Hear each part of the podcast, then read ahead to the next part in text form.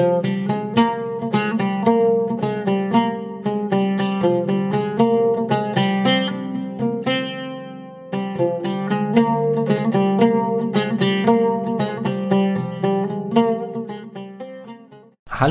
Und herzlich willkommen bei einer neuen Folge des Podcasts Weißer Wolf.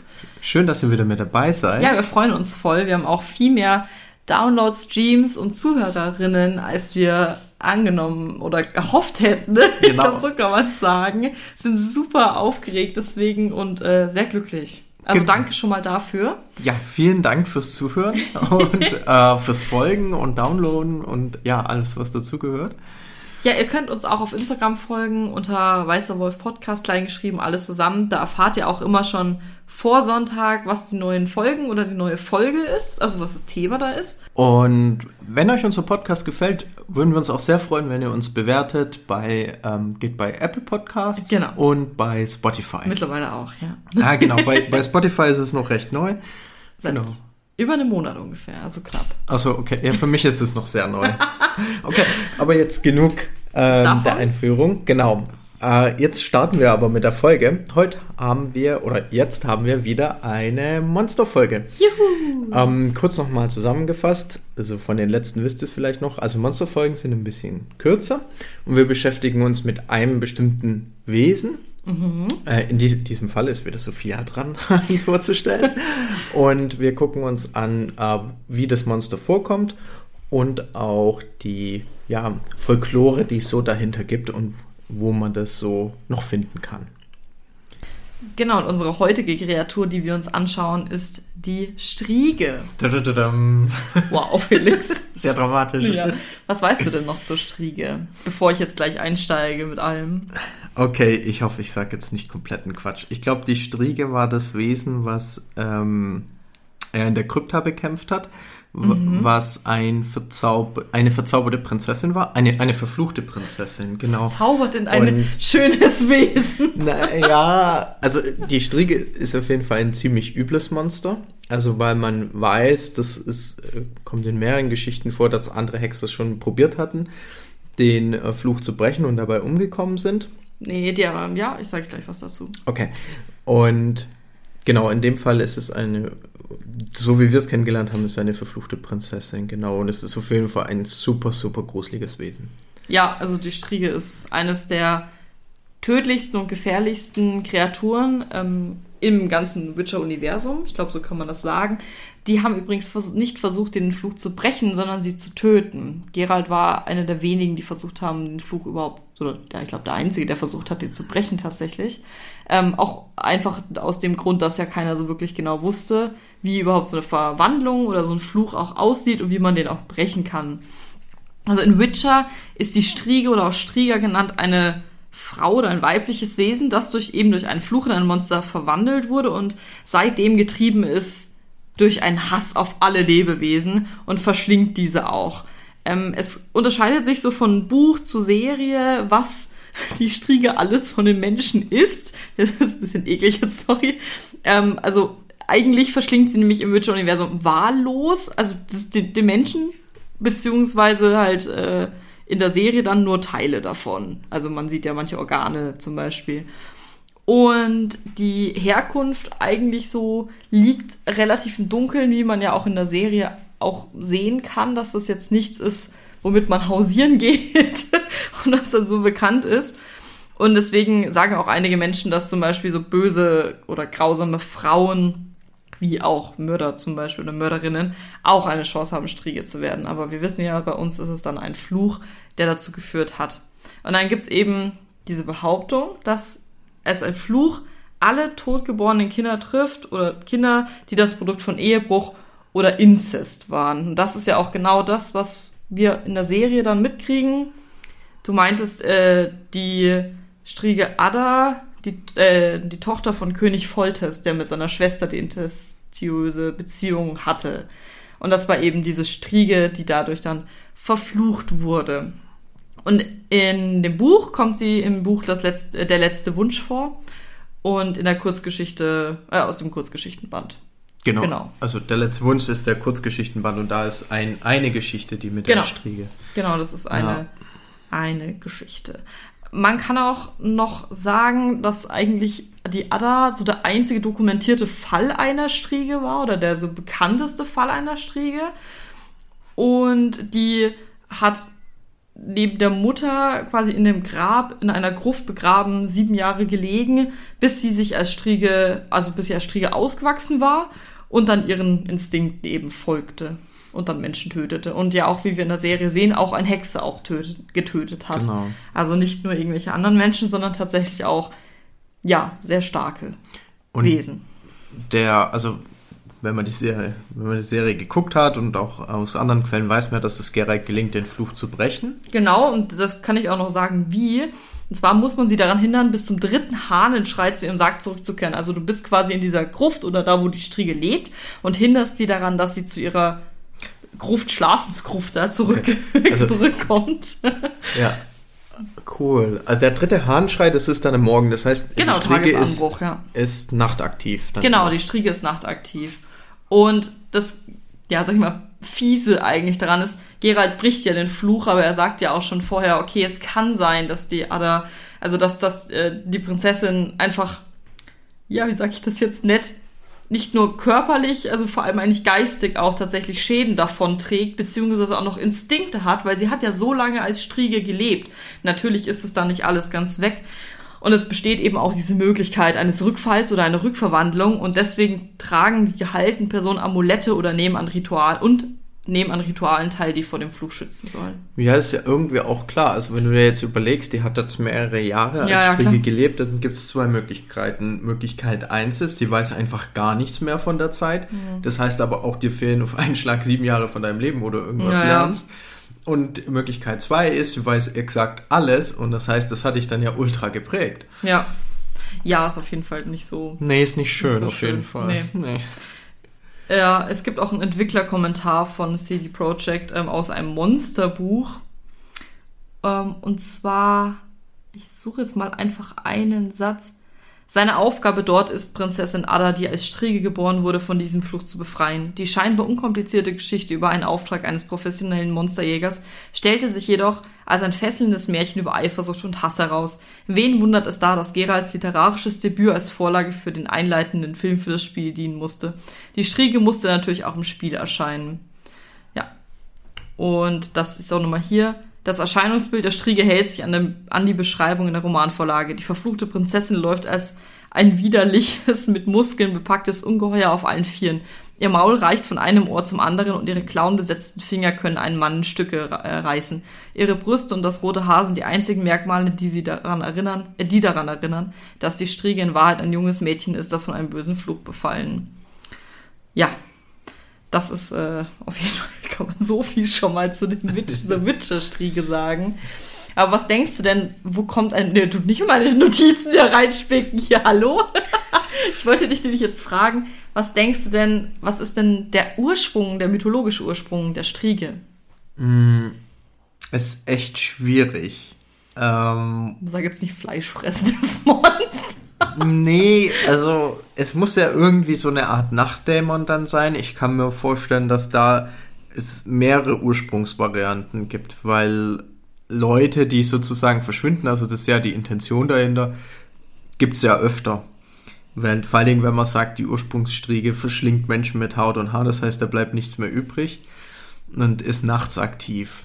Könnt mir vorstellen, dass das in vielen äh, Kulturbereichen einen Ursprung hat. Ja, mm. hat's auch. okay, lass mich raten. Geht's zurück auf griechische Mythologie? Ja, teilweise. Also es geht einmal zurück auf die römische, auf die griechische, auf die slawische, ähm, auf die albanische Mythologie. Okay. Beziehungsweise tatsächlich, muss man dazu sagen, eigentlich auf ganz Europa. Weil die Striege ist eigentlich so der Vampir-Proto-Vortyp. der Vampir-Prototyp. Weißt du? Ja. Vor allem, wenn man auch mal hört, nachts aktiv, ja, kann man genau. sich das schon denken. Nachtaktiv. Durst nach Fleisch oder Blut. Und es gibt eben viele Variationen in Europa. Vor allem in Süd- und Osteuropa gibt es dann auch so dämonische, in Anführungszeichen, Cousins der Striege. Zum Beispiel im Garten. Im Garten. Jetzt guckst du gerade so verwirrt, ja. Im Garten erwarte ich normalerweise einen Maulwurf. Nein, die, das äh, Striga, das Hexenkraut. Das ist eine Pflanze und die durchdringt die Wurzeln einer Wirtspflanze und saugt alle Nährstoffe aus. Nett.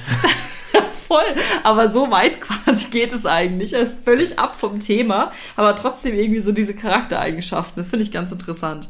In der römischen Mythologie, ich glaube, mit der fangen wir jetzt einfach mal an, weil das ist so mitunter die kürzeste, da heißen sie Strigä und sind blutsaugerische, vogelartige Dämonen, die es vor allem auf Kinder abgesehen haben. Und ähm, auch sogar ein ganz bekannter Mann, Ovid, kennst du bestimmt Ja. vom Lateinunterricht, sind es, der hat gesagt, das sind hässliche nächtliche Vögel. Und durch diesen zischenden Ruf haben die den Namen Striege. Genau. Und dann gibt's noch einen, der sagt quasi, oder mehrere, aber vor allem ein bekannter, Alexander Brückner, der hat das Wort von Strix, äh, lateinisch für Eule, abgeleitet. Und das ist auch eben ein vogelähnliches Wesen, das sich von Menschenfleisch und Menschenblut ernährt. Also vor allem Vögel, Vampir, da sieht man es ja schon. Man sagt ja auch, viele Vampire können sich verwandeln oder kommt doch mal drauf an, in welcher Art von Mythologie gerade man ist. Aber auch in der römischen ist es quasi auch in Richtung Vampir-Prototyp. Die slawische Mythologie, natürlich schätze ich mal da, wo. Nee, Sag bitte den Namen. ich glaube, das zieht sich jetzt durch. V- Vom Ja, Autor ja. von äh, Andrzej Sapkowski. Mein Gott. ich glaube, der hat sich natürlich wieder an der slawischen Mythologie einfach ähm, ja, beeinflussen lassen, ja. Ja. genau, orientiert. Und da ist es in der Regel ein weiblicher Dämon und der ähnelt eben in gewisser Weise dem Va Vampir, beziehungsweise vielleicht auch so Urvampir. also Mhm. In- manchmal hat er auch mit Hexerei zu tun, beziehungsweise ist es ein fliegendes vampirähnliches Wesen und oder es hat mit Hexerei zu tun. Da gibt's so viele Adaptionen, da kann man gar nicht so genau sagen, das ist so der Ursprung, weil es teilt sich in so viele verschiedene Geschichten wieder auf. Was sind denn die Eigenschaften des äh, Wesens, das in der slawischen Variation beschrieben wird? Ja, das ist ehrlich gesagt nicht so einfach, weil die einzigen Eigenschaften, die dieses Wesen hat, ist, dass es grausam ist, blutdürstig und nach Menschenfleisch dürstet. Also nicht, wie es aussieht oder so. Doch schon, also einmal geht's wieder in so das, die fliegenden Eulen-Richtung, ne? Das gibt zum Beispiel, dass diese, dass sie sind untot Ja. und äh, sind halt fliegende Eulen und greifen zum Beispiel Reisende und Menschen, die nachts oder halt reisen, die an und töten sie. Ähm, und dann gibt's halt einfach welche, die ja einfach tatsächlich wie so ein Vampir-Prototyp aussehen. Aber die we wesentliche Idee ist tatsächlich, sind meistens fliegende Tiere. Oder in so einer Tierform oder mit so Tiermerkmalen. Okay. Also es ist, es ist Ja, es ist schon interessant, also Ja. wie das auch zusammenhängt. ja voll. Dann äh, kann ich dir aber sogar noch sagen, wie man sich gegen eine Strige, Stri, Strizka, ich kann es leider nicht Oder so gut. Striga. Ja, das, kannst du das aussprechen? Du kannst ja so ein bisschen. Äh, ja, Striga wäre es. Ja? Ja. Okay. man kann auf jeden Fall, kann man sich natürlich auch gegen so eine Striga wehren. Ähnlich tatsächlich auch, wie man sich gegen einen Vampir wehrt. Wie wehrt man sich denn gegen einen Vampir? Sagt nicht Knoblauch.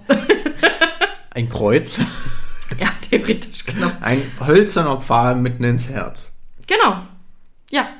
Oh, okay. Hämmern Gut. des Körpers quasi äh, auf dem Kreuz, beziehungsweise Nägel in den Körper, Verbrennen des Körpers. Das finde ich auch lustig. Wenn man die Kirchenglocken läutet, was macht die Strieger dann? Verschwindet sie dann? Nein, sie verwandelt sich in Teer. What the fuck? Okay. Ja. okay. Oh, Mit der linken Hand aufs Gesicht schlagen. was? Ja. ähm, kleine Gegenstände in das Grab legen ähm, und dann die Exhumierung in Anwesenheit eines Priesters ein erneutes Begraben. Also, wie du siehst, es sind, kommt da einmal her, dass es wirklich Menschen waren, die zu den Strieger wurden und oder eben so tierformähnliche Wesen. Also es sind, wie gesagt, manche denken, es sind Neugeborene, manche denken, es sind welche, die verflucht wurden, manche denken, also mit Hexerei, dann manche denken ähm, aus einer Armut heraus, dass das die wurden. Also es so viel verschiedene Variationen, aber beim Vampir, da würdest ja auch in, könntest ja auch 5000 Jahre drüber reden, gefühlt, weil es so viele Ja. Varianten gibt. Ich meine, ich hänge immer noch ein bisschen dran, dass man sagt, hey, du wirst von einem gruseligen Monster angegriffen, bitte denk dran, schlag ihn mit deiner linken Hand ins Gesicht. Und Leute, die Kirchglocke. ja. Aber jetzt, jetzt, was ich tatsächlich noch spannender finde als die slawische Mythologie, ist auch schon unsere letzte, und zwar die albanische Mythologie. Da ist eine Striga, also mit SCH diesmal geschrieben, eine vampirische Hexe, die nachts im Schlaf das Blut von Säuglingen aussaugt und sich dann traditionell in eine Motte, eventuell auch Fliege oder Biene, verwandelt. Okay, das ist jetzt schon sehr vampirnah. Ja, aber Vampiren verwandeln sich meistens nicht in Motten. Nee, oder Fliegen das, oder das Bienen. nicht, aber die, die Idee, okay, man hat was, das Blut saugt, was sich in ein ja. Tier verwandelt, was aber eigentlich eine humanoide Form ist. Ja. Ja, und da hat sie übrigens mehr Charaktereigenschaften beziehungsweise Aussehen, denn oft wird sie als Frau mit einem hasserfüllten Blick, auch mit einem wehenden Umhang bezeichnet und mit einem entstellten Gesicht. Ähm, generell soll sie einfach böse, hässlich sein und ja. Was ich richtig gruselig finde, da merkt man auch wieder, dass es halt auch einfach mit, der, mit dem Glauben zu tun hat. Ähm, nach einem nordalbanischen Volksglauben zufolge wird eine Frau nicht als Hexe geboren oder als Strieger, sondern sie wird zu einer, weil sie kinderlos ist und Oh. oder durch Neid böse geworden. Ich, ich muss sagen, das ist ganz schön gemein. Das finde ich auch. Ja. Und weißt du, was dann äh, der, den Leuten helfen konnte? Ein starker Glaube an Gott. Ja, sag bloß. ja, wirklich. bin jetzt fast überrascht. Ähm, übrigens heißt es auch, dass neugeborene Kinder oder hübsche Mädchen den bösen Blick dieser Strieger leichter abfangen kommen. Und dass man die Strieger auch mit Weihwasser, das mit einem Kreuz versehen ist, vernichten kann. Vernichten kann. Oder beziehungsweise Verse aus dem Koran rezitieren und Wasser auf die Strieger spucken. Aber du merkst, das Ja. ist sehr stark im Glauben jetzt in der, im, ähm, in der albanischen Mythologie Ja. verbunden. Schle- Oder generell viel. Schleichwerbung für die Kirche sozusagen. Ja, ein bisschen. Aber, Aber- es ist halt, es ist halt wirklich so, das merkst du wieder, die Mythologie zu den Zeiten, wo die einfach gebildet wurde oder wo diesen Volksglauben auch sehr viel Beachtung geschenkt wurde, war halt alles, der Staat war halt sehr mit der Kirche verbunden ähm, und in ganz Europa sind ja auch diese mythologischen Ursprünge beziehungsweise die Geschichten ja auch gleich oder ähnlich und auch die Methoden, sich vor bösen Geistern, Hexen, Vampirprototypen zu schützen. Das finde ich eigentlich ganz interessant. Man hat hier äh, römisch, dann ist natürlich ein bisschen älter, dann die slawische, dann die albanische. Bei uns gibt's das ja natürlich auch. Also das sind jetzt nur die drei Hauptsachen, die ich wirklich zu Striga gefunden habe. Vampir geht ja natürlich wirklich noch viel tiefer rein. Ja, es ist ja eigentlich sehr interessant, weil wenn du jetzt die albanische Variante nimmst, die ja sehr vampirnah ist, Ja, sehr. das habe ich jetzt mal schnell nachgeguckt. Albanien ist gar nicht so weit entfernt von Rumänien, wo ja ähm, im Prinzip der Ursprung liegen soll mit äh, Transsilvanien, also mit der ja. Vampirslegende von Dracula. Das heißt, da haben wir auch, also auch eine interessante Nähe. Und ich finde es super spannend, also das möchte ich nochmal herausstellen, dass halt so wie eigentlich bedeutend mythologisch gesehen sowas wie die Strieger ist und wie lernen wir darüber jetzt ne, durch ähm, das Witcher-Universum und auch die Serie, weil ganz ehrlich, hättest du vorher irgendwas damit anfangen können, wenn dir das jemand Mit dem gesagt hätte? Vampir-Prototyp, der sich in eine Biene verwandelt. Nee, noch nicht. Nee, ich meine ganz. ich mein nicht mal mit den Fähigkeiten, sondern einfach Ich mit, weiß, aber ich fand das Ja. so absurd. Oder ja, ich fand's, es- ich meine, es ist halt auch nur Aber ganz ehrlich, früher wundert es mich gar nicht, dass es so einen Glauben gab. Also hat ja auch total auch Sinn ergeben. überhaupt Ne? nicht. Und ich finde es einfach sehr interessant so. Und jetzt tätsche ich dich mal mit der linken Hand an, um sicher gehen, dass ja alles in Ordnung ist. Ja, danke. Neidvolle, Bing, neidvolle Frau. Kirchenglocken. nee, aber äh, ja, ich finde es auf jeden Fall sehr spannend. Ein paar Sachen wurden natürlich einfach von der Mythologie auch ins Witcher-Universum übertragen. Ich habe die Striege jetzt sich nicht in eine Motte verwandeln sehen, aber natürlich, sag ich mal, die Grausamkeit, die, der Durst nach Menschenfleisch und Menschenblut, das ist was, das ist genau gleich zur Mythologie und zu der Umsetzung. Und das kann man auf jeden Fall sagen. Er bedient sich an vielen Elementen, was ich richtig cool finde, und macht so eine ganz neue Fassung der Striege draus. Finde ich auch sehr interessant. Und jetzt haben wir ja auch wirklich mit der heutigen Technik durch die Serien äh, eine plastische Vorstellung, wie das Wesen aussieht. Obwohl das Witcher-Wesen nochmal tatsächlich ja anders aussieht. Als die Striege in der Mythologie. Ja, das natürlich. Aber ist das, eigentlich das auch sehen wir, eine- zeigen wir euch auch wieder auf Instagram, weil da zeigen wir immer so, wie sieht's in der Mythologie aus, in den verschiedenen äh, Geschichten und wie sieht's dann in Witcher aus, beziehungsweise halt Witcher-Serie, Witcher-Buch oder andere Verfilmungen. Also jetzt abschließend ein bisschen philosophisch. Du weißt ja nicht, das, was wir jetzt heute sozusagen als ähm, unser aktuelles Geschichte oder die aktuelle Wissen. Geschichte wahrnehmen, ob das vielleicht in, keine Ahnung, 1000 Jahren dann auch, vielleicht nicht mal 1000 Jahre, aber 500, 600 Jahre, ob das dann vielleicht auch die Mythologie von damals ist.